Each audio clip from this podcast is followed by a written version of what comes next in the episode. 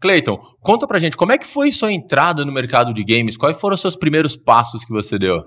Legal, gente. Bom, primeiro, legal, obrigado por, por, por esse espaço aqui no podcast. Estou super feliz de participar com vocês. E, e, foi uma história curiosa. Eu já trabalhava no negócio de entretenimento uh, ah, para Warner Bros., uh, mas mais focado na parte de filmes. E, e, a companhia queria expandir os negócios de videogames para a América Latina.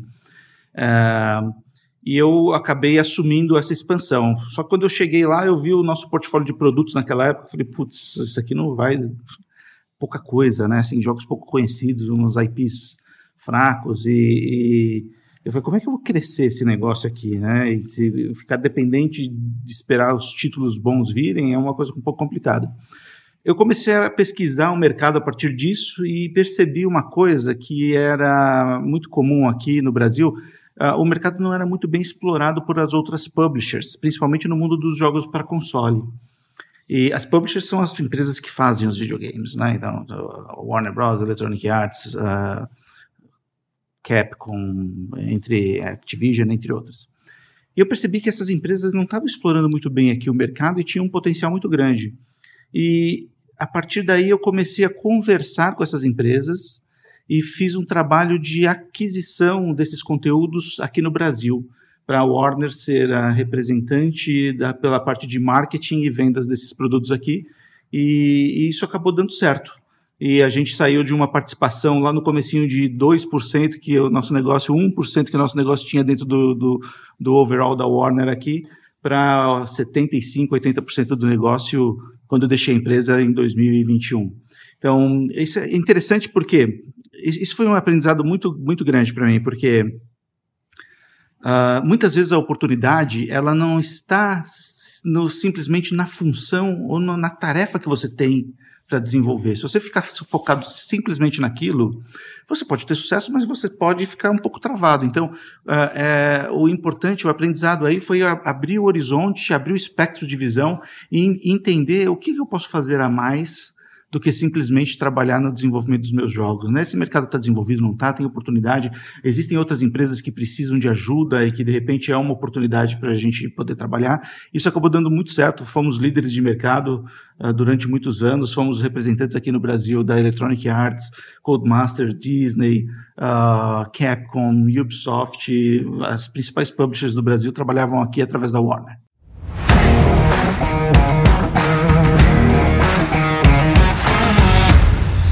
Que legal. Pessoal, quem está falando com vocês aí é o Cleiton Oliveira, ele é diretor-geral da IGG. Cleiton, seja muito bem-vindo ao nosso bate-papo aqui. Obrigado. Lucião aqui ao meu lado. Fala, Lúcio, tudo bem, meu caro? Tamo junto, mais um. Mais um, episódio de número 107 já, hein? 107 e contando, né? Contando a 100, mais e de 100 vezes. teremos uma aula aqui sobre o mercado, que é um mercado que eu sou tão apaixonado desde a infância, sempre jogando muito aqui. Mas quando você falou os títulos das publishers, né? Uhum. É, já vou lembrando aqui, quando eu ligava o videogame, aparecia lá Capcom, aparecia o Ubisoft, já vou uhum. lembrando dos jogos, Exatamente. todos que eu sempre joguei minha vida inteira. Mas conta pra gente, Cleiton, porque é uma questão que acho que pouca gente conhece é como é que é a estrutura do mercado de games, né? Quem uhum. é, o que é desenvolvedor, o que é um publisher? Explica pra gente, é legal, quem não é, uma, é, do mercado. É uma pergunta interessante, porque quem vê pensa que ah, tem alguém que faz o videogame ali e pronto, né? É um mercado ele é, ele é, ele é dividido, eu vou de uma maneira bem simples, em duas partes. A parte de produção e desenvolvimento dos jogos e a parte de publishing. Né? Então, você tem a parte de produção e desenvolvimento são os estúdios. Ali, os estúdios é uma sala cheia de, de, de programadores, de artistas, desenhistas é, e, e, pessoas mais técnicas que estão ali trabalhando no dia a dia de desenvolvimento do jogo, trabalhando nas linguagens, trabalhando na programação, trabalhando na, no aspecto técnico, né, na, na, no aspecto visual. Então, essa, essa, galera é que constrói o jogo. Que suja a mão de graxa mesmo. Exatamente. que suja, que, que, que derrete o teclado. e, e, e existe a outra parte que é a parte que publica esse jogo. Então, o estúdio desenvolveu o jogo, esse jogo vai para publicação, que é quem a empresa que faz a divulgação, que faz a venda, que coloca ele no mercado, que faz o negócio acontecer, que faz chegar aos consumidores. Então, de uma forma muito simples, obviamente, tem vários passos dentro dessa cadeia toda, né? Hum. Mas é assim que funciona. Algumas empresas, ela é mesma desenvolvedora e ela também é publisher. Outras, elas é, faz parte do mesmo, da mesma empresa, mas são fazem parte do mesmo guarda-chuva, mas são empresas diferentes. Então, um exemplo, o jogo Mortal Kombat um, ícone super conhecido, né? Uh, ele é desenvolvido pela NetherRealm, que é o estúdio que pertence à Warner, e a Warner Games, que faz o publishing dele. Então, é, é assim que funciona na maioria dos casos. E o legal é que o marketing para os dois casos é bem diferente também. Ah, que legal. É, isso é interessante. O marketing do estúdio é o marketing que está pensando no meu público-alvo, como é que eu, para quem eu vou desenvolver esse jogo. Hum por que, que essas pessoas vão gostar? Por que que, então, é uma coisa mais de desenvolvimento do produto, marketing de produto mesmo. E o marketing do publisher é mais a comunicação, é chegar a mensagem, é gerar o, o desejo, gerar a, a, vontade, manter acesa a chama do fã com relação ao produto. Ah, que interessante. E quando você fala de. É interessante, né? Porque no. Uhum mundo do games, a gente não tem noção que a cadeia é tão complexa, ela é tão grande, né? Por isso que quando a gente liga o jogo lá, aparece vários loginhos ali, né? Aparece ah, da publisher, aparece da distribuidora. Muita, muita, coisa, exatamente. Ele é bem complexo. É.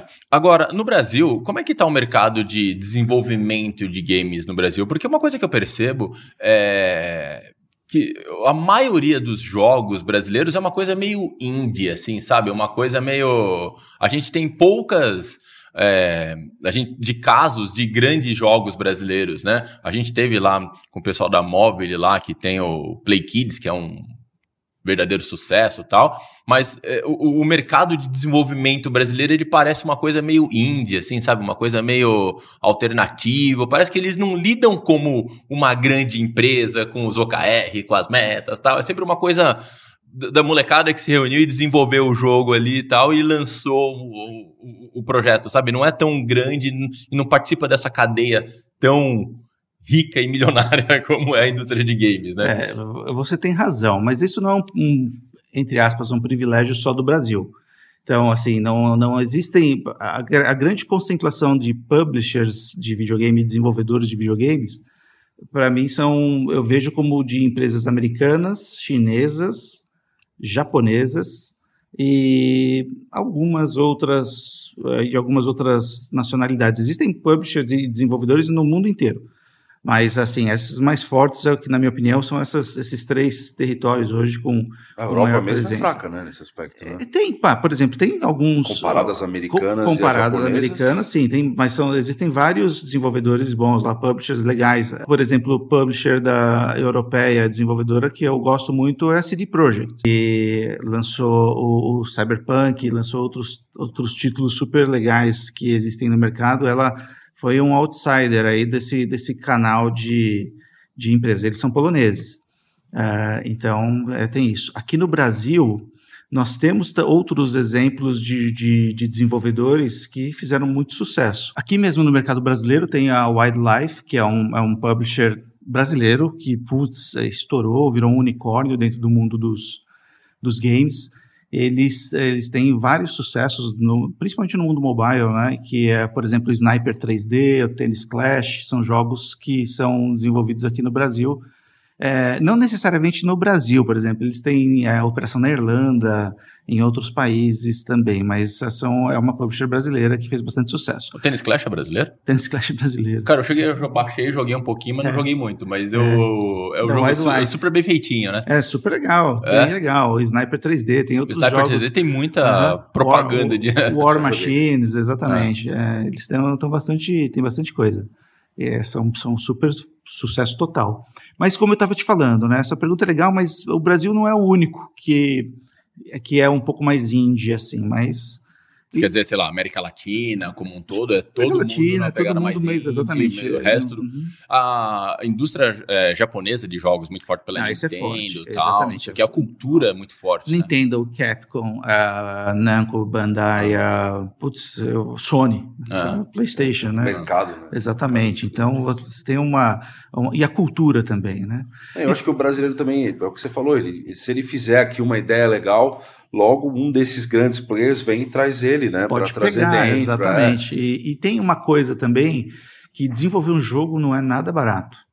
Hum. Então, vou, vamos lá, vou desenvolver um jogo barato, eu estou numa fase inicial, preciso fazer um trabalho para terminar esse jogo. Eu vejo muito estúdio pequeno, por exemplo, que precisa fazer captação de 800, 1 milhão de dólares para terminar um jogo que não é nada uau. Uhum. Sim, um jogo relativamente simples. Então, se você vai fazer alguma coisa um pouco mais complexa, você tem um investimento bem alto aí para ser feito. É, o custo de mão de obra, né, extremamente qualificada, né, uma mão de obra extremamente concorrida. Qualificada e escassa. É, então, porque é, exatamente. É, desenvolvimento de games é um mercado em ampla expansão, né? Exato. Agora, você trouxe uma questão que eu achei interessante quando você falou do marketing do. Você deu um exemplo do marketing da desenvolvedora que, o, que foca muito no que o meu público quer para para desenvolver produtos pensando nessa linha. Uhum. E pelo lado da distribuidora, você falou que é, é consumo, né? focar no consumo, consumo, e desenvolver o desejo do, do público comprar. Isso. Como é que entra o digital nessa história toda? Porque o mercado vem se transformando muito, né? A forma de comprar o jogo. Antes você comprava mídia, depois você comprava assinatura, agora você não compra mais a mídia, você baixa ali o jogo. Como é que vem sendo essa transformação de marketing dentro da indústria de games? Eu acho que a indústria de games foi uma precursora desse, dessa transformação. É, que hoje todo mundo fala do digital transformation, né? É, na parte principalmente de comunicação, na, na, na, nas questões relacionadas a marketing, a como interagir com o seu público. E os jogos, o conteúdo de entretenimento, audiovisual e os jogos foram os precursores desse, desse processo todo. E, e no nosso dia a dia é tão comum que eh, às vezes a gente pensa, nossa, mas o que, que tem de novidade nisso que todo mundo está falando, né? Porque a gente está bastante habituado a trabalhar dentro desse mundo digital para fazer com que os nossos produtos decolem, né? Então, é, eu acho que alguns fatores que, que diferenciam antes é, do antes e para o depois, isso talvez seja comum para algumas outras empresas, para algumas outras categorias, mas é principalmente você conseguir, at através do marketing digital, fazer um filtro que te leva bem dentro daquele que é o seu real público-alvo. Então, isso, entre outras coisas, consegue fazer com que você tenha uma mensagem muito mais direcionada, muito mais é, focada nesse público, então você não precisa ter uma, uma mensagem na comunicação ampla para tentar abranger uma série de, de, de, de, de rincões, eu chamo assim, mas você pode ser muito mais certeiro naquilo que você quer comunicar e você também tem muito mais aproveitamento do seu recurso de marketing, porque você acaba tendo a condição de ir direto ao ponto e direto aos clusters que você precisa na hora de comunicar. Acho que esses dois fatores são os principais que existem entre o que a gente via antes, o que a gente eh, vê hoje em dia em termos de marketing digital. Quais são as ferramentas, desculpa, só uma introdução, quais são as ferramentas de marketing digital que hoje são mais adotadas para desenvolvimento? Porque é, eu, eu, eu, vejo que é um, existem oportunidades que são muito exploradas pela indústria de games. Vou falar, por exemplo, ah, aqueles vídeos curtos que você assiste de um game você olha. Então tem uma série de a própria loja Play Store da Apple ali. Hoje é cada vez mais difícil você aparecer ali uhum. se você não é um, um, um, grande, né? Antigamente acontecia um joguinho ou outro uhum. ali e tal, mas tá cada vez mais difícil ali. Mas quais são as ferramentas e os canais ainda que são explorados ali dentro do mercado de games? Olha, eu, eu, não, eu, vou, eu vou falar mais dos canais, porque a ferramenta, tá existe uma série de ferramentas, né? Mas existem, acho que os canais são mais importantes de serem entendidos do que a ferramenta propriamente dita, né? E, mas eu digo o seguinte: os canais é, que surtem mais efeito dentro do mundo dos videogames hoje são as mídias sociais, são os canais das redes sociais. Isso não tem a menor dúvida que são é, é onde todo mundo investe bastante dinheiro, onde todo mundo investe para ter os seus hubs de divulgação de conteúdo, ter o seu ponto de comunicação, ou seja, você fazer a mídia paga também, impulsionamento daquilo que você compra, daquilo que você cria, mas também a mídia que você faz dentro das redes sociais. E, e usar também as redes sociais como ferramenta de gerenciamento da comunidade, que é muito importante dentro desse, desse mundo de videogame. Então, eh, não resta dúvida que o canal das mídias, uh, das, das, das, mídias, das redes sociais são muito importantes. Dentro do mundo digital também ganhou relevância uh, de uma maneira muito forte uh, o ponto de venda. O que, que eu chamo de ponto de venda? Então, você falou da mídia física antes, né? Então, quando existia na época da mídia física, nos idos de sei lá quando, você os publishers trabalhavam muito o ponto de venda, né? vou colocar aqui um stand, vou fazer uma comunicação para chamar a atenção das pessoas. Você ia lá, tinha aquelas gôndolas PlayStation, a gôndola Xbox, né? verdinha, o azul. Lojas americanas, jogo, né? Exatamente. Tinha lá uns, muita, uma sessão e uma tal. Sessão. Sabe o que eu adorava? Hum. Edições especiais, cara. É. Ah. puta, isso comigo. Isso, é... isso eu Tinha um jogo, lançava é. o controle do jogo. O Xbox Não, fez o controle. Eu vinha a caixinha com alguma coisa dentro. Isso, uma, né? um chaveiro. É. Puta, comprava. Eu, a gente foi, a gente fez muito disso. É. E então essa era a comunicação, mas hoje em dia ainda existe o ponto de venda. Né? Tá. Só o ponto de venda qual é? Justamente, por exemplo, você tem a Play Store. Você tem a loja da Xbox, você tem uh, uh, a App Store do, do, da Apple, você tem o Google Play, uh, uma série de pontos de venda onde você compra. Então, o trabalho de você aparecer nesse ponto de venda também é muito importante. Então, tem uma coisa que parece banal, mas não é. Você trabalhar, por exemplo, os, uh, os, os words que você usa nas lojas para que você tenha mais chances quando a pessoa está fazendo search. Então, o, o, o SEO, que a gente acaba aprendeu muito dentro do conceito digital também para trabalhar no Google, no, no, mundo aberto, também tem o, o a versão para as lojas. Hum. Então você também tem esse trabalho de search engine, a, a, a optimization dentro de uma de um App Store. Ontem mesmo eu estava na reunião em uma dessas lojas e a gente está falando de um jogo novo, ela, putz, seria, a pessoa até recomendou, dá uma revisada em todo o seu conteúdo que você está escrevendo ali para você ganhar mais chances que o algoritmo traga você para cima. Então é, é, é, muito importante que a gente trabalhe essa, essa parte dentro da, da, loja. Então, esse é o marketing de ponto de venda, é você se tornar relevante é, escrevendo e deixando a comunicação do seu produto para que os algoritmos das, das, das, dessas lojas consigam trazer você pela relevância no, no momento de busca. E existem também atividades que você desenvolve no jogo. Quanto mais atividades você desenvolve no jogo, mais você tem relação com as lojas e as lojas gostam que os jogos façam atividades e acabam colocando você em destaque dentro, do, do de, dentro desse ponto de venda. O que você quer dizer com atividades? Ah, vamos, por exemplo, a gente vai fazer uma, uma um evento no jogo. Tem um jogo. Ah, um, Dia um do Halloween, meu. por exemplo. Exatamente. O Lords Mobile vai fazer o, o Valentine's Day. Então é um evento que vai dar uma premiação, vai ter um, um desconto dentro dos, de gemas que vai ser ah, comprado. É, então, uma, na verdade, você comprou 100, ganha 150, alguma coisa assim. É, isso você trabalha junto com a loja e ganha destaque do seu app dentro desse, dentro desse processo. É dentro do marketing, né? Falando um pouquinho. Uhum tem um lado do influenciador também, né? Que tem tudo a ver com digital, né? Muito. E, eu, e assim, sinto, né, pela percepção que eu tenho, né? Eu acho que Hoje todo mundo faz marketing de influência, né? Mas se a gente fosse pegar lá Sim. atrás, assim, os primeiros, os primórdios, né? Que acho que os cases de sucesso foram os games, uhum. pra caramba, que na minha opinião foram os primeiros. Eu não sei, a minha pergunta tem a ver com isso, mas vou, vou chegar lá. É, depois veio as lojas de roupa, que começaram a entregar as roupas de graça para os caras que falam o social lá, tudo muito orgânico. Depois veio as maquiagens que bombaram no mercado com as influenciadoras. Mas os games, eu queria saber o seu feeling e aí talvez uma constatação. Se foi algo involuntário que acabou virando uma oportunidade ou foi algo pensado? Uhum. Porque eu sinto muita natureza assim. Meu tá. filho é muito consumidor, né? E eu também acabo sendo. E eu tenho a impressão que a gente joga lá em casa aquilo que o youtuber predileto do meu filho resolveu uhum. que a gente jogue. Porque é uma. É, assim, o desespero que meu filho tem para que eu adquira um jogo que os youtubers que ele assiste fizeram lá aqueles. Sei lá, vou usar um termo até de tiozinho aqui, release, nem é esse que eles usam, eles usam tema, que eles jogam o jogo e mostram os, os desafios e tal. Às vezes meu filho prefere assistir ele jogar do que jogar. É um negócio doido, assim. Sim. Que na minha cabeça não fazia sentido, né? Esse marketing, eu acredito que na geração, nem do meu filho, acho que até um pouco mais para frente, faz até mais impacto hoje do que muitos muitos Apple Store da vida, muitas coisas. Como é que é isso? Isso foi involuntário e acredito que hoje seja algo patrocinado, tem que ser. E como é que funciona esse mercado? É muito, uhum. né? Como é que funciona? É, isso é legal, gostei muito da sua pergunta, porque eu vou arriscar aqui a dizer que uh, os games foram os que criaram os influenciadores.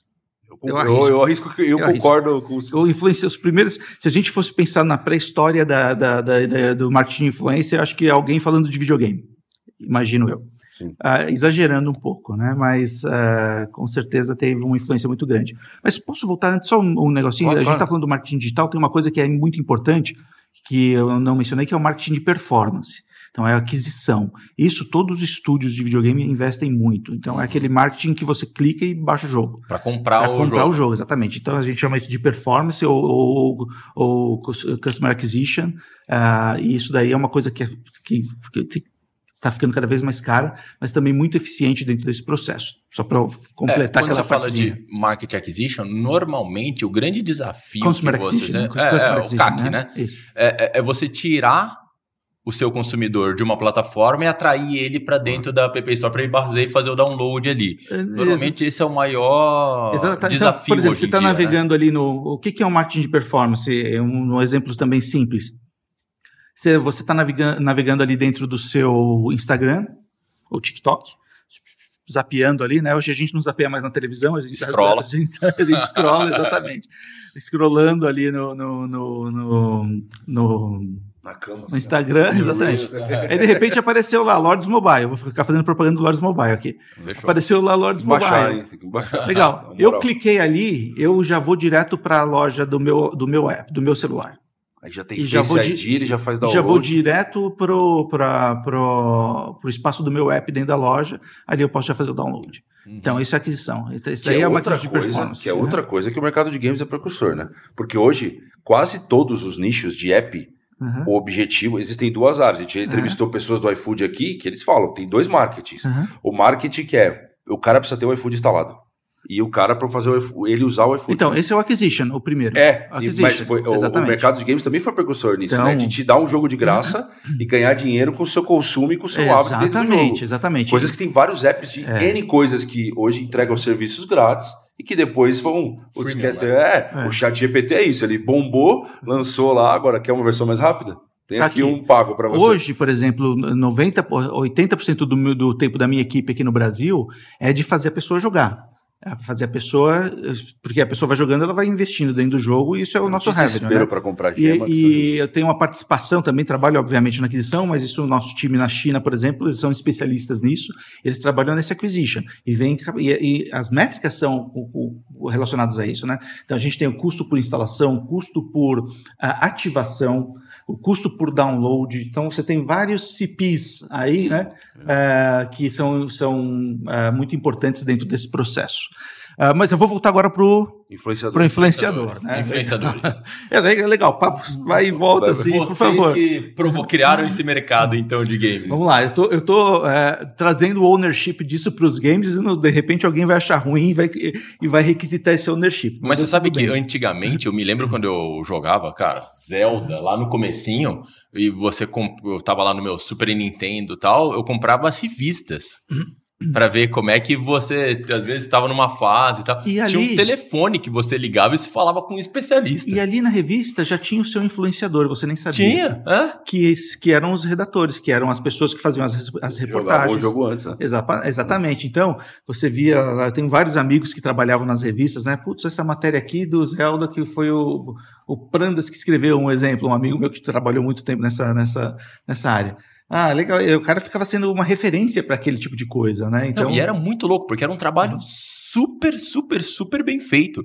Tinha os mapas que você ia navegando pelas revistas, assim, dependendo do jogo, você via todo mundo. Né? Cara, era uma coisa muito legal as revistas. Eu era viciado em comprar Nossa, o jogo é. e comprar a revista do jogo para ter o. quase que guardar Exatamente. junto. Exatamente, você tinha detonado, né? Que eles chamavam isso daí. É, né? é. A chance do meu filho não saber nem o que é um telefone e uma revista é de 300%. né? Exatamente. Mas tudo bem. Ah, filha... Não, você eu... ligava, tinha fase que Ligar, não passava, você ligava falava, tô jogando liga. Bomberman. Quando eu falo hoje de revista para minha filha, ela pensa que é aquela pessoa que vai te ver, te ver o que, que você tem quando você vai entrar na balada, né? não, eu, eu, eu me lembro que uma fase do Shinobi no Master System. Eu não passava a fase, não sabia passar. Eu liguei lá, não, você tem que pegar estrelinha de fogo e é. tal. Não, não esse era gamer, hein? Ligar na revista. Ah, isso é doido. Bom, eu, eu, então, eu gostava, gostava, O que, como eu acho que surgiram uh, uh, os, os influencers, né? E, e eu, por que eu acho que é no videogame? Porque justamente pelo que você falou, uh, das pessoas já fazer, já terem esse hábito de fazer um detonado, de fazer uma, um, um passo a passo do jogo nas revistas, ele, agora com a, com a, chegada da tecnologia, eles poderiam fazer muito melhor que revista. Vamos fazer ao vivo? Né? Então, uh, os primeiros influencers de games, eles faziam for free. É, não existia, eu não vou pagar para você fazer isso daqui, eu não vou pagar para fazer uma. O cara simplesmente é, era muito fã de um jogo, uh, putz, eu jogo Mario, eu jogo Zelda, eu jogo Mortal, sei lá.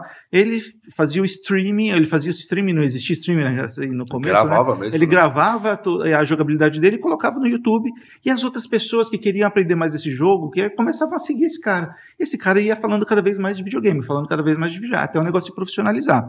A, e, e, se profissionalizou uh, não muito tempo atrás, não muito tempo atrás, é, eu trabalhando na Warner, a gente tinha conteúdo free nos, em muitos uh, youtubers que nós chamamos, né, em muitos influencers. Depois que isso começou a se profissionalizar e ficar diferente, quando as marcas mainstream do, do mundo de produtos de consumo começaram a entender que o público que está assistindo aqui isso daqui é um público jovem, é um público que me interessa, é um público que eu quero ligado em tecnologia, é um público ligado em coisas mais modernas, eu quero associar minha marca com isso, eu quero, eu quero vender mais, eu quero ter outros benefícios, e eles começaram a contratar essas pessoas para fazer as publics ali dentro.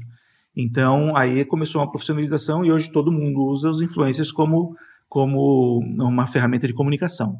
Além disso, você tem a, a, a, questão do influencer falando de uma marca como se fosse um endorsement. Eu uhum. não, não, me lembro assim a palavra em português, desculpe, para isso, né? Mas é endossando mesmo. É, exatamente, né? endossando, né? é, embasando, credibilidade, credibilidade até, né? Porque então, esses caras são. Pensa o seguinte, vamos, vamos lá. Você está você tá na escola, você foi lá no, no, no intervalo com seus amigos eu estou jogando isso, estou jogando aquilo. Você quer jogar as mesmas coisas que seus amigos estão jogando? Pô, deixa eu testar esse jogo. Porque você tem um assunto, você tem a troca, você tem o um interesse. O influencer, o cara vê como um amigo dele, o cara que está assistindo ali. Putz, esse cara tá jogando isso, deixa eu ver também como que é. Ah, ele tá tomando esse tipo de sorvete, deixa eu ver como é. Ele, o cara comprou esse tipo de carro, nossa, que legal, pai, olha esse carro. Eu me senti então, um pouco infantil, porque a gente ainda é. joga os mesmos jogos. A gente ainda troca joguinhos aí. Uma outra coisa, o público, o, carro, o público é. gamer, ele também já... já, é, já ele cresceu, mas continua avança fazendo... várias idades, não é mais só... Nossa, não tem mais essa. Exatamente. Então, você tem o, o, influencer como um cara que, putz, é, é, o cara que eu confio ali, que é o meu, meu chapa, mesmo uhum. não conhecendo ele, né? É o meu chapa que está ali todo dia assistindo ele que está sugerindo que eu faça alguma coisa. É, e até porque ele tem muita credibilidade, né? Porque ele sabe é. muito daquilo que ele está jogando, né? Você uhum. vê é, esses influencers e o pessoal que todo influencer, né? Normalmente ele é um influencer porque ele tem credibilidade e autoridade é, para falar sobre aquele assunto, é. né? Então as pessoas diria, seguem. Eu diria que 90%. é, tem alguns é. que talvez é, você são tem mais público porque são mais polêmicos do que por é. uma questão de credibilidade. Mas normalmente esse cara é meio misto, né? Ele acaba sendo uma figura polêmica e fala de um monte de coisa, né? Exatamente. Os caras do nicho, eles têm até receio de Outra de coisa, é muito né? fácil você ver hoje também muitos influencers que começaram com videogame e hoje estão falando de vários assuntos. Uhum. É, muitos, a grande ah, não, tem né? muitos. É, eu, eu, me lembro quando eu jogava, eu procurava um gameplay, sei lá, jogar Skyrim. Aí eu vi o, cara que eu seguia que falava das dicas do Skyrim e tal, agora tá falando do mobile sabe? Tava é. no lançamento da, do Galaxy da Samsung, sabe? É, então você vê que migrou, foi um cara que migrou. É, você colocou um ponto que eu achei interessante, fazendo um paralelo. A gente tem um público muito é, de B2B e tal, é, mas quando você falou do custo de aquisição que vem aumentando muito com o passar do tempo, uhum. isso tá geral, né? Para todo mundo, o custo de mídia social, a gente vê que o orgânico cada vez vem perdendo relevância, né? Uhum. E você tem o famoso pay to play, né? A gente, se você quiser aparecer no Insta tal, você cada vez mais tem que pagar. Né? Exato. Né? E o influenciador é uma forma, lógico que tem um custo, você paga, mas você pode eventualmente atingir públicos de milhões de pessoas com um custo muito menor do que o pay to Mas o influenciador ponta. também está super inflacionado. Tá caro. Tá tudo caro. Tá tudo, tudo caro.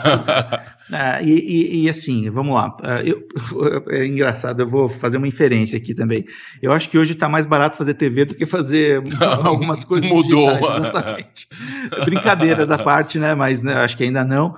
Mas, é, porque eu lembro que na, na, na, na época que eu comecei com marketing, putz, os custos de televisão eram terríveis, né? Então a gente, para fazer uma coisa na TV, tinha que pensar super bem e tal. Então hoje eu acho que já está começando a inverter um pouco isso. É mais fácil para dele. É, mas eu, eu acho o seguinte: você tem. É, os custos são altos, não tem como. E, e mais uma vez, o, o, é tudo uma questão de demanda versus oferta. Então, a, as empresas que operam as mídias sociais têm o público. E tem gente interessada nesse público. Quanto mais gente estiver interessado nesse público, mais caro fica o anúncio. É uma coisa muito simples, simples como um ex-chefe meu diria, simples como isso. Uhum. Tem muito mais gente hoje procurando fazer mídia digital. Então, isso daí trouxe os preços para cima. Trouxeram e, outros, e outros mercados também, né? Então, você não concorre com games. Concorre não, exatamente. E, e o pior, hoje, por exemplo, eu estou numa empresa é, que é não muito conhecida, porque nosso jogo é nichado aqui no Brasil, né? Mas é um, a gente tem um, uma, uma, participação dentro do nosso nicho muito alta, um faturamento bem relevante uh, aqui, no, aqui no Brasil. Mas, uh, por exemplo, se eu vou comprar, quando eu compro performance, eu estou concorrendo com uma Unilever, estou concorrendo com uma Volkswagen, os caras também estão comprando ali, iFood, estou concorrendo com a Sony, estou concorrendo de, com todo mundo dentro desse mundo que, que, que está ali para pegar esse consumidor. Se eu vou comprar, uh, por exemplo, um display media, um display media é um pouco mais barato, mas eu vou comprar um pouco de uh, impulsionamento dentro dos, das redes sociais. Antes você colocava um pouquinho de dinheiro e impulsionava muito. Uhum. Agora você não coloca um pouquinho de dinheiro, impulsiona só um pouquinho. É. coloca, você tem que colocar mais dinheiro para impulsionar. Então as coisas ficaram um pouco mais caras também. E eu acho que é, uma, é uma, um movimento natural do mercado, uma vez que é assim que funciona o processo de demanda versus oferta? Eu acho que sim, principalmente quando a gente olha principalmente é, o mercado de social, onde existe uma concentração muito grande, né? A Meta basicamente tem uma fatia grande do mercado, né? Então ela precisa é, a gente tem o Google numa outra ponta, mas quando você olha social media ali, a meta é a principal, então acaba ganhando é, tem meta, tem precisa aumentar, TikTok é. crescendo é... muito, então acho que assim, esse é um negócio, cara, muito, é, precisa aumentar o revenue deles, é isso que, é, que você estava querendo falar, né? sem dúvida é. nenhuma. Mas o, o, Google também tá, é, uma, é uma ferramenta super relevante para fazer isso. Uma outra coisa que é uma, uma, uma, maneira de comunicar os jogos é você fazer in-game advertising. Então, por exemplo, você, você tem muitos jogos, esse é mais para o mundo mobile, né? Ou majoritariamente para o mundo mobile. Uh, você pode comunicar o seu produto dentro de um outro jogo que é um free to play, uhum. uh, que você joga através gratuitamente, mas vê as, as, as, as, as advertisements, como é que chama? As, as propagandas, as comunicações é. ali dentro, né? Uhum. Então, essa também é uma maneira de você comprar uh, mídia, mas não é tão eficaz como eu acho que o, a performance dentro das mídias sociais. Mas, é, é... Essa era uma questão que eu ia perguntar para você. Existe a, é, a, exploração de propagandas dentro dos jogos ainda, do mundo, vou chamar aqui, do mundo fora mobile? Existe, já vi propaganda de carro. Porque é o seguinte, vamos lá. Uh, quando eu, quando eu, eu baixo um jogo, eu estou ali deixando a minha pegada digital. Sem né? dúvida, então ele sabe quem é então, você. eles perguntam agora, tem todas essas leis de proteção da informação. Então eles falam, oh, a gente pode usar seu dado, você vai lá, clica sim ou não, ele daí usa ou não usa. Então você. você Nós não fazemos uh, in-game advertising. Nossos jogos não têm advertising dentro do jogo. Uhum. Então, é uma coisa que a, a GG prioriza a melhor experiência dentro do jogo possível para o nosso cliente. Né? Então a gente acaba não, não distraindo ele com outras coisas. Senão o personagem vai entrar lá pegar uma Kombi. Mas, por exemplo, vai, eu, o mundo digital é um mundo que a gente deixa muitas pegadas. Então eu baixei um jogo, quando eu baixei o jogo, eu preenchi todo um cadastro ali, ele já sabe que eu sou homem, que eu tenho X anos, ah, uma idade assim, os meus gostos, porque o cara tá vendo o que, eu tô vendo ali. Então, ele consegue, como a gente falou, no, como eu falei no começo, né? O market, uma das vantagens do marketing digital é que você consegue ir direto uhum. na, no seu target. Então, por exemplo, para mim, quando eu estou jogando, quando eu tô jogando alguns free-to-play advertising, é, não com uma certa frequência para essa propaganda de carro. Eles acham que eu sou um, um alvo para comprar carro. Eu já vi propaganda de roupa, já vi propaganda de Ainda, majoritariamente, são de outros jogos e de apps. Uhum. Mas a indústria como um todo já uh, vê esse tipo de mercado como um canal de comunicação. Aliás, é, uma coisa que eu enxergo é que a indústria de produtos de consumo, ou então de bens duráveis, aquilo que a gente conhece como consumo, ainda não, não, não conhece muito bem as entranhas do mundo de videogame e as oportunidades de comunicação nisso. Então, é, um, é, um, é uma oportunidade ainda que elas têm de, de, aprender mais sobre esse universo e explorar isso como meio de aproximação com o público-alvo. Então, mas é nessa linha que eu estava te perguntando, porque quando você está é, numa tela ali jogando, tanto no mobile e tal, o que você quer dizer é que você viu um banner um banner lá, sei lá, é, Volkswagen. Volkswagen, exatamente. Isso, sei é. lá, Mercedes. Volkswagen Polo, Volkswagen Golf, tal. Golf. Então, né? lá, a propaganda é um clique que te levava para lá. Te leva para um landing page da, da empresa, que ali Isso. tem a fala do carro, o preço, onde você compra e tal. Então, mas uma coisa que eu sinto ainda, que eu acho que é a, nesse ponto que você trouxe, que eu percebo, é que não tem uma.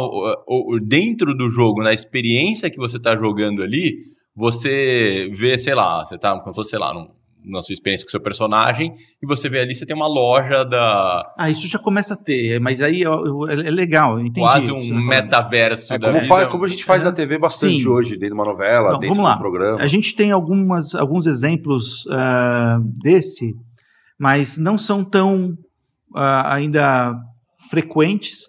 Mas é, é, o merchandising da novela e do filme, né? Então, eu lembro até hoje, quando eu fui assistir o Superman, uh, Batman vs Superman, se eu não me engano, e o começo do filme é o, é o Batman, né, o, personagem do Batman lá, o Bruce Wayne, uh, rodando a cidade dentro de um Jeep Renegade. Não sei uhum. se vocês uhum. assistiram esse filme, né? Eu não lembro. Não, é. O cara tá lá no Jeep Renegade vendo o Superman destruindo tudo, aquela briga do Superman com não sei quem. e é o puto do merchandising do Jeep Renegade ali. Foi na época do lançamento do Jeep, foi um sucesso.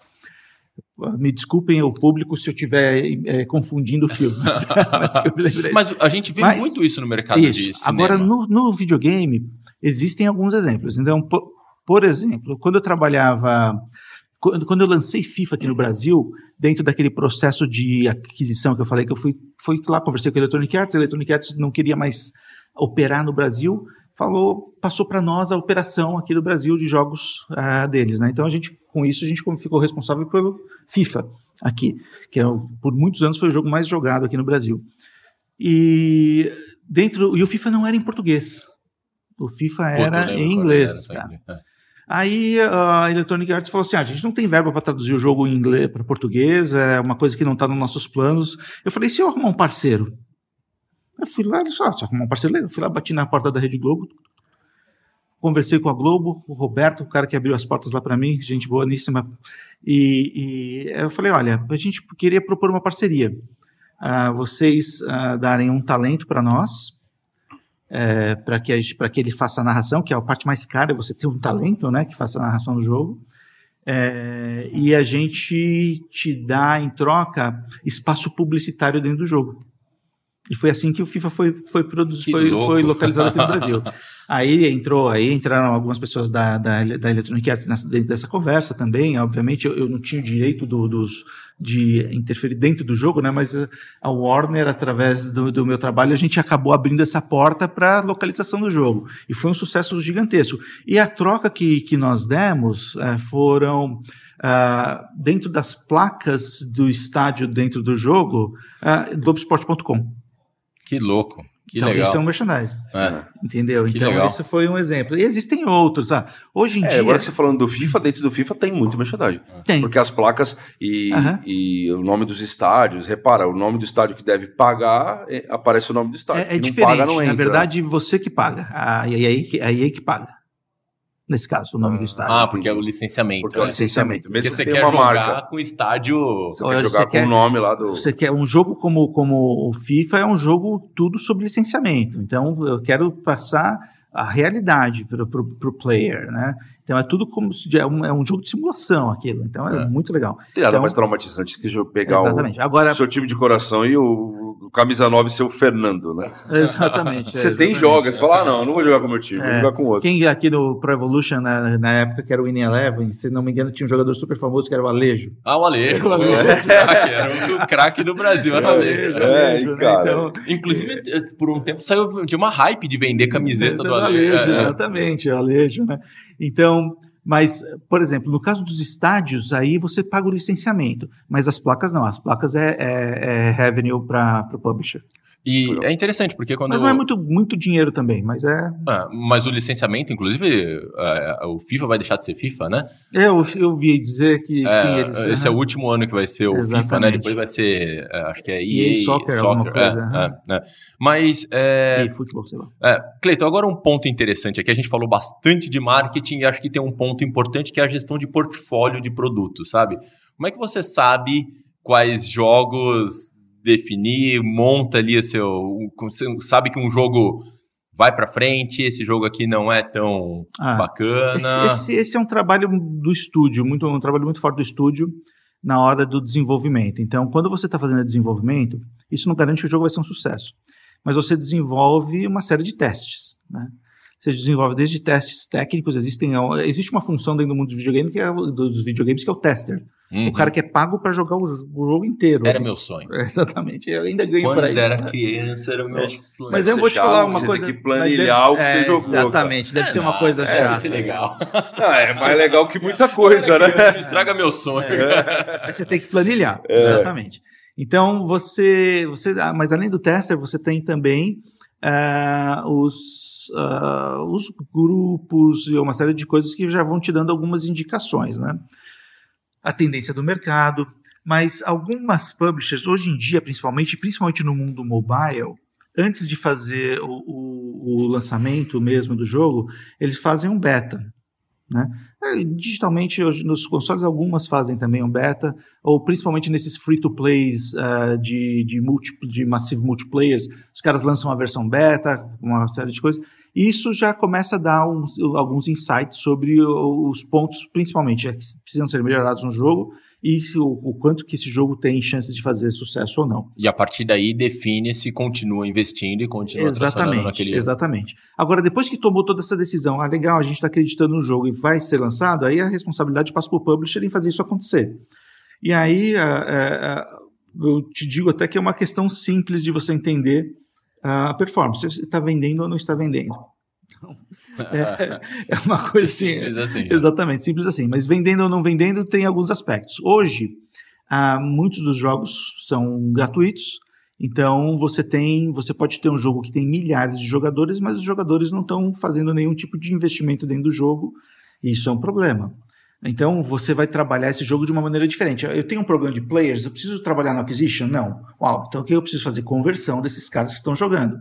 Então aí você tem que desenhar uma estratégia e é uma estratégia que ela envolve muito a questão do gerenciamento da comunidade, Hum. Porque se eu tenho player, se eu tenho jogo, os caras não estão gastando, eu já tenho uma comunidade. Eu preciso o quê? Interagir com essa comunidade para ver o que está precisando fazer para que esses caras investam no jogo e para que eles tenham mais experiência. Porque investir no jogo, obviamente, que é um recurso que a empresa precisa para poder lançar mais jogos e para ter o seu lucro, são empresas capitalistas, mas uh, também para que o cara tenha mais experiência no jogo, melhores experiências, né? Então, uh, você aí nesse caso você define uma nova, uma estratégia. Agora tem a questão também, putz, eu tenho um jogo, ninguém está fazendo download desse jogo, ou não está vendendo, então eu tenho que trabalhar um pouco de aquisição.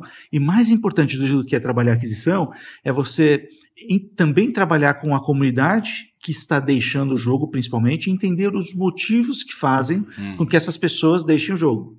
Entendi. E ah, aí você desenvolve uma estratégia para isso, ou você pensa, eu tenho que fazer tanta coisa aqui que não vale a pena, deixa esse jogo morrer. E... Exatamente. É, você trouxe aqui um, uma questão falando de localização, né? Uhum. Acho que é interessante falar para quem está acompanhando a gente que no mundo de games, quando a gente fala de localização, é na verdade tradução do jogo para o idioma pro português aqui, né? Exatamente. É como a, no, no, no, no, cinema, se o pessoal fala de legenda, dublagem e tal. A né? dublagem, sim. Aqui é a nossa localização. Né? Localização. Né? E porque que a é gente chama de localização porque é mais do que uma dublagem, do que uma tradução, né? É trazer um pouco da cultura regional para dentro do jogo através da adaptação das falas, da adaptação dos textos. Então, é, a brasileirar, ou então quem está fazendo a tradução ou a localização para o japonês, é japonerizar o, o conteúdo para que as pessoas se sintam mais próximas àquele jogo. Né? Cara, é muito louco, né? Mas a gente não para pra pensar o tamanho dessa. Muita gente não tem ideia da, nenhuma. Da indústria, né? Mas a indústria de games é infinitamente maior que o cinema, por exemplo, né? É muito grande. Muito é maior. muito grande. É. E quais são as barreiras hoje no Brasil para o mercado de games crescer ainda mais? A gente já está num estágio bacana de maturidade ou a gente ainda tem muita oportunidade de crescimento? Olha, uh, eu acho que ainda tem muita oportunidade de crescimento, principalmente porque a penetração é pequena. Ah. Então vamos, vamos pensar, a gente não consegue falar sobre isso sem destrinchar as, as, as, uh, os canais de distribuição de jogos. Então, assim, o, o jogo para console é uma coisa bastante nichada, uh, ou então. bastante nicho, né? Um nicho. Sim, porque é, o cara vai ter que é, comprar o, é mainstream, videogame. Né? Tem que ter o console. Porque o, o, cara tem que ter o Play 4. É caro o e. O ticket de entrada é alto. Sim. Então eu só consigo jogar console se eu comprar um console, ponto. Sim. Né? Aí nem sei contar um PlayStation, mas deve ah, eu também não sei, 3, 4 mil reais é o que o cara vai ter que comprar. 3, 4? Será que tá mais caro? Eu tá também. 4 mil agora, meu, agora já faz três anos quase que eu tô só mobile, então não Ô, Ju, pesquisa aí, quanto custa um PlayStation 5. 5. PlayStation Nossa, 5. Deixou 4 já faz É que eu sou Microsoft. É. Mas, então, assim, então você tem um produto mais nichado porque você tem uma barreira de entrada muito grande que é a questão do, do custo. Né? Não é só no Brasil, outros países também tem. É caro em qualquer lugar um videogame. Tá bom. É um computador de. 4 mil? 4, 4 e é, 4, pois 4, é. 40. É um computador, o videogame, na verdade, é um computador de, de última geração. Sim, né? sim. É, sim. Adaptado a, a, rodar programas muito complexos, que são os Sim. jogos. né?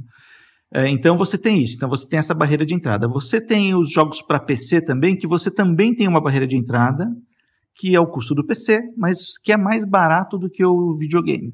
Só que se você quiser jogar mais competitivamente, aí não tem jeito, você tem que investir num equipamento com mais recursos para que você tenha menos lag e possa Tô ser mais competitivo. Exatamente.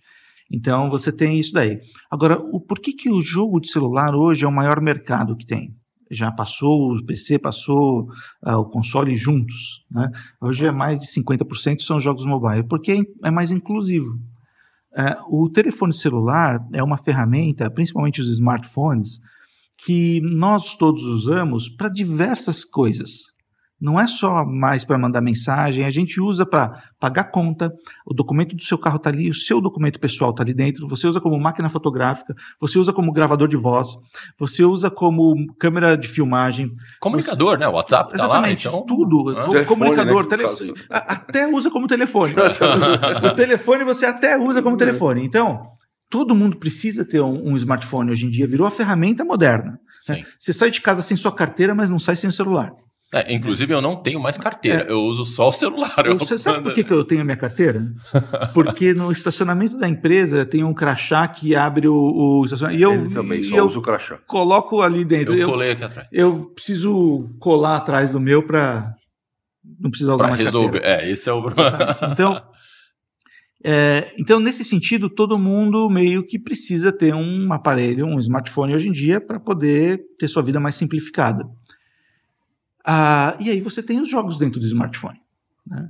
Então, é, na minha opinião, um dos segredos que fez com que um jogo chamado Free Fire aqui no Brasil explodisse foi porque é, Ele era é celular. Não, e ele é telefone celular. 100% mobile, né? Exatamente. Ele não, ele Ah, nem você foi pode pensado. jogar dentro de um APK no, no, no, no- no Ah, computador. mas não mas foi nem ele pensado para isso, né? É, e é um jogo leve que joga e que roda em celulares com baixo, baixa especificação técnica, o que é a maioria aqui no Brasil. Então, isso faz com que você tenha mais pessoas jogando. Eu costumo dizer que o celular ele é inclusivo para o Tá. mundo dos videogames. O, o- o smartphone, né? não o celular, mas o smartphone. Ele é inclusivo para o mundo dos videogames. As pessoas que não têm o ticket para entrar num computador ou então num console, eles já estão dentro do videogame, estão participando disso através da, da- do smartphone. E os jogos, a maioria deles são todos free to plays. É, que você. Alguns dentro do free to play você joga free to play mesmo, tipo o Free Fire. é, você, se você comprar os, os, os gadgets que tem lá dentro, ó, os skins, isso não, não interfere em nada na jogabilidade, você não fica mais poderoso ou não. Aí Então, tem a ver muito com o exatamente. senso de comunidade que você falou, Isso. né? E aí, e você também tem os, os, os pay to wins, né? Que é aqueles jogos que você não paga nada para baixar, joga de graça o tempo que você quiser, mas se você quiser tiver uma- se você quiser ter uma performance melhor, ser mais competitivo, você tem que comprar itens que vão te dar mais poder. Uhum. E você tem os de advertising, que você joga, joga, joga, joga, joga e fica assistindo advertising lá para ganhar mais vida e E eternamente. Aí, se você quiser, às vezes você paga. Aí você paga um, um, uma valor, taxa ali, um premium, para poder tirar o advertising. Se a gente é. fosse, então, imaginar um grande desafio assim, para o crescimento, tem a, ver na, tem a ver com a conversão da pessoa que tem o celular em jogar, né? Eu acho que mais sim. do Ó, que. Vamos lá. Então, então é, é, eu até me perdi né, dentro dessa linha. Obrigado por ter trazido de volta. Mas é, eu acho que, então, tanto para o PC como para o console, a, a, a, dificuldade de expansão está na entrada de novos jogadores por causa do ticket de entrada. Então, tá essa é uma coisa. E no caso do, do, do, telefone celular, é, eu acho que o desafio é ter mais conteúdos bons. Hum. Né? Então, conteúdos que sejam mais elaborados. Já tem muito, tá? Não é que se eu falar que precisa de mais não significa que não tem. Sim. Mas eu acho que você tem mais diversificação dos conteúdos dentro do jogo e que tenha uma jogabilidade que se assemelhe mais à questão dos consoles e do, do celular. Isso do PC. Isso para mim é uma coisa eu pessoalmente acredito que o console do futuro vai ser o telefone, vai ser o, o, o smartphone. Ah, eu acredito também, é. eu acredito. Se espelha na televisão e joga. É, um acho que Bom, queria... a gente tem a Apple prometendo lá o, o VR, os jogos de VR que uhum. vieram. Eu testei alguns, tal, do Facebook é. e tal. Achei Vamos ver o que a Apple vai Ainda tem um caminho longo para percorrer nisso, é. mas é uma, uma tendência também. É... Luciano, agora a gente teve a Black Friday ano passado, certo? A gente Sim. já está quase tendo a nova ali. Ah. Chuta qual foi o aparelho telefônico mais vendido na Black Friday. No iPhone? iPhone. Qual, qual modelo? Não faço a menor Chuta. ideia. Ano passado? 11. 11. 11. Ah, então, que então é iPhone 3 para trás, né? É. Né? Ah, eu, sabia que era para baixo. Mas é, não... então, mas é para baixo. Mas você para para pensar, o iPhone... Você fala, ah, foi o 13, ou 12, o, que o cliente já tinha percepção que de é, fato exatamente. a gente tem um mercado gigantesco. É porque, na verdade, é o meu mundo, né? Então, eu, eu, por exemplo, quando eu tenho que fazer uma análise de potencial dos meus jogos, eu analiso a base instalada e, e, e o potencial dessa base instalada, que é basicamente qual é a capacidade dos telefones em absorver jogos mais complexos. Uhum. Então, já, já conheço aqui nosso mercado para um, um mercado um pouco para trás em comparação dos mercados mais desenvolvidos, né?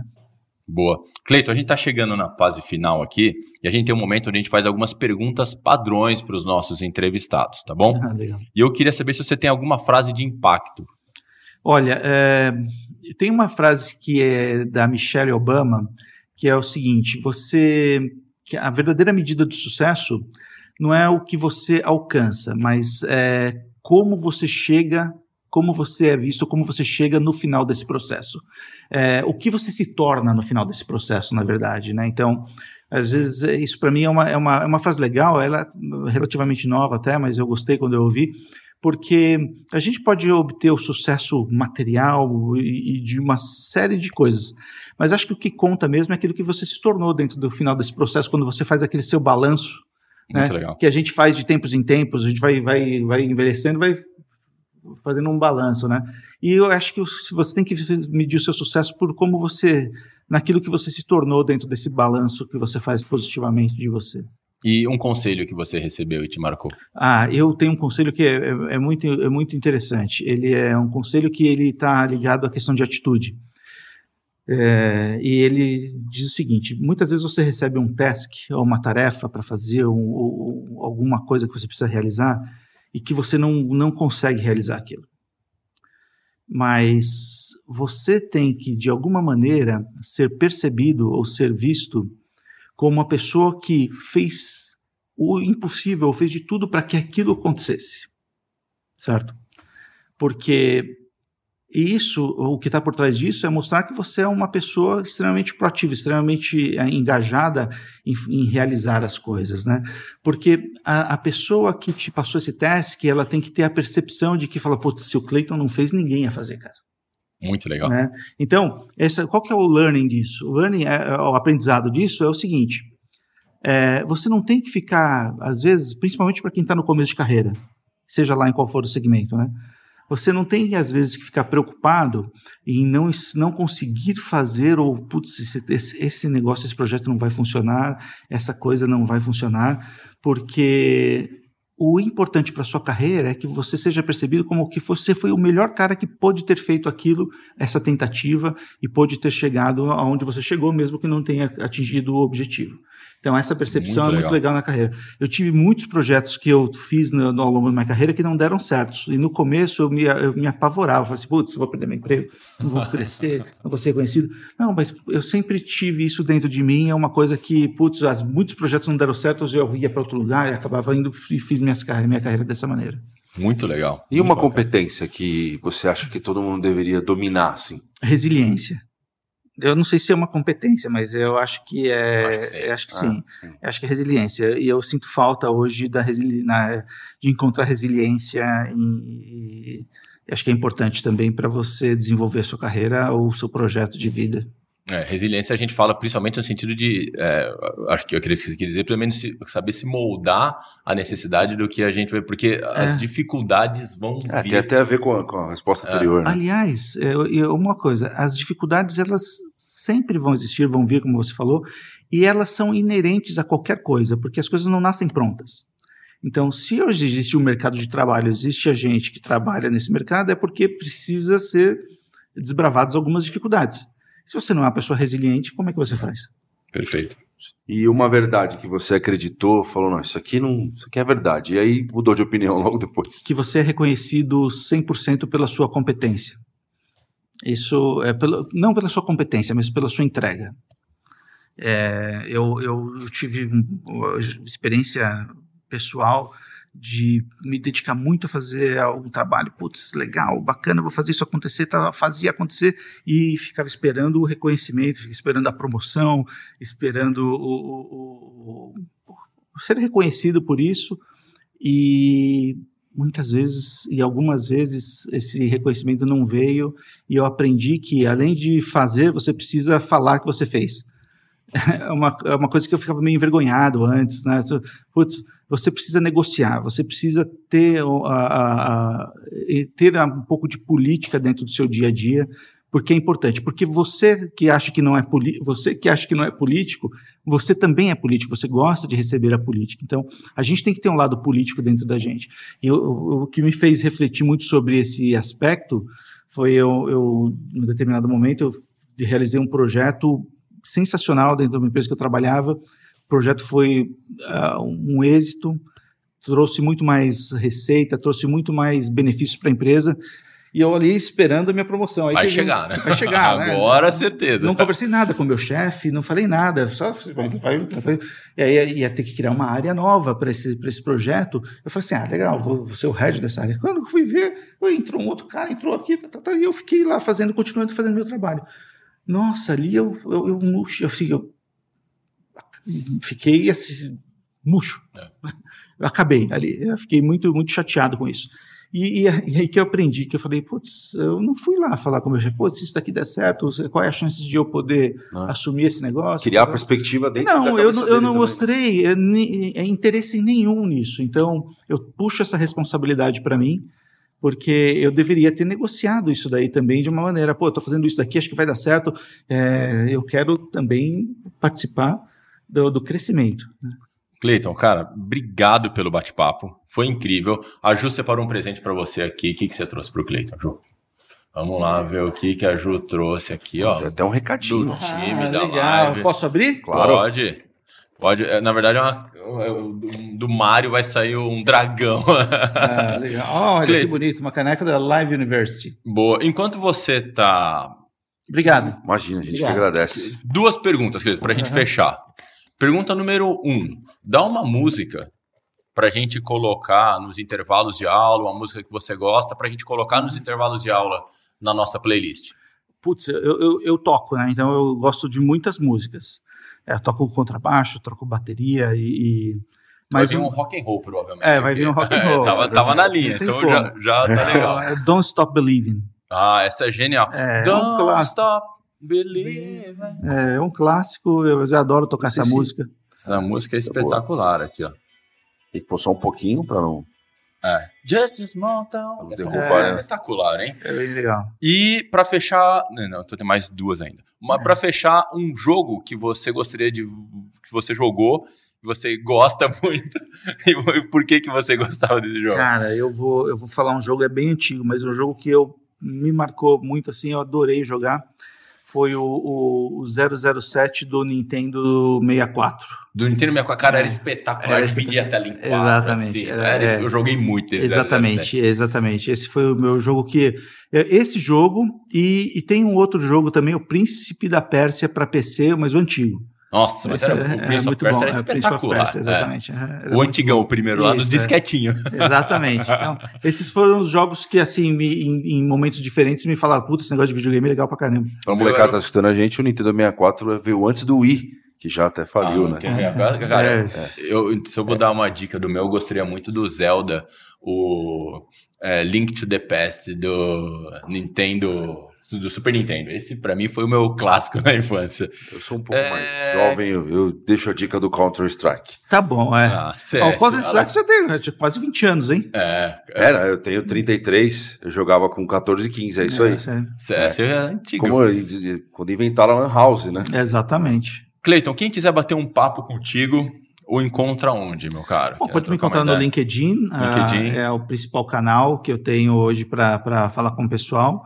Uh, Cleiton Oliveira tá é lá, procura uhum. ele lá, galera. Estaremos todos por lá também. Quem quiser procurar Lúcio Mancini, Henrique Gasperoni, a gente vai colocar o link na descrição aqui. Legal. Cleiton, meu caro. Obrigado. Obrigado viu? pelo bate-papo. Uma verdadeira aula do aula mercado de games aqui. Saímos todos é, encantados com. É, impressionante como a gente consegue tirar paralelos e insights de diversos mercados a partir de um mercado tão desenvolvido como esse de games. Legal. Muito legal mesmo. Obrigado. E Galera que está acompanhando a gente, forte abraço e até a próxima. Tchau, tchau.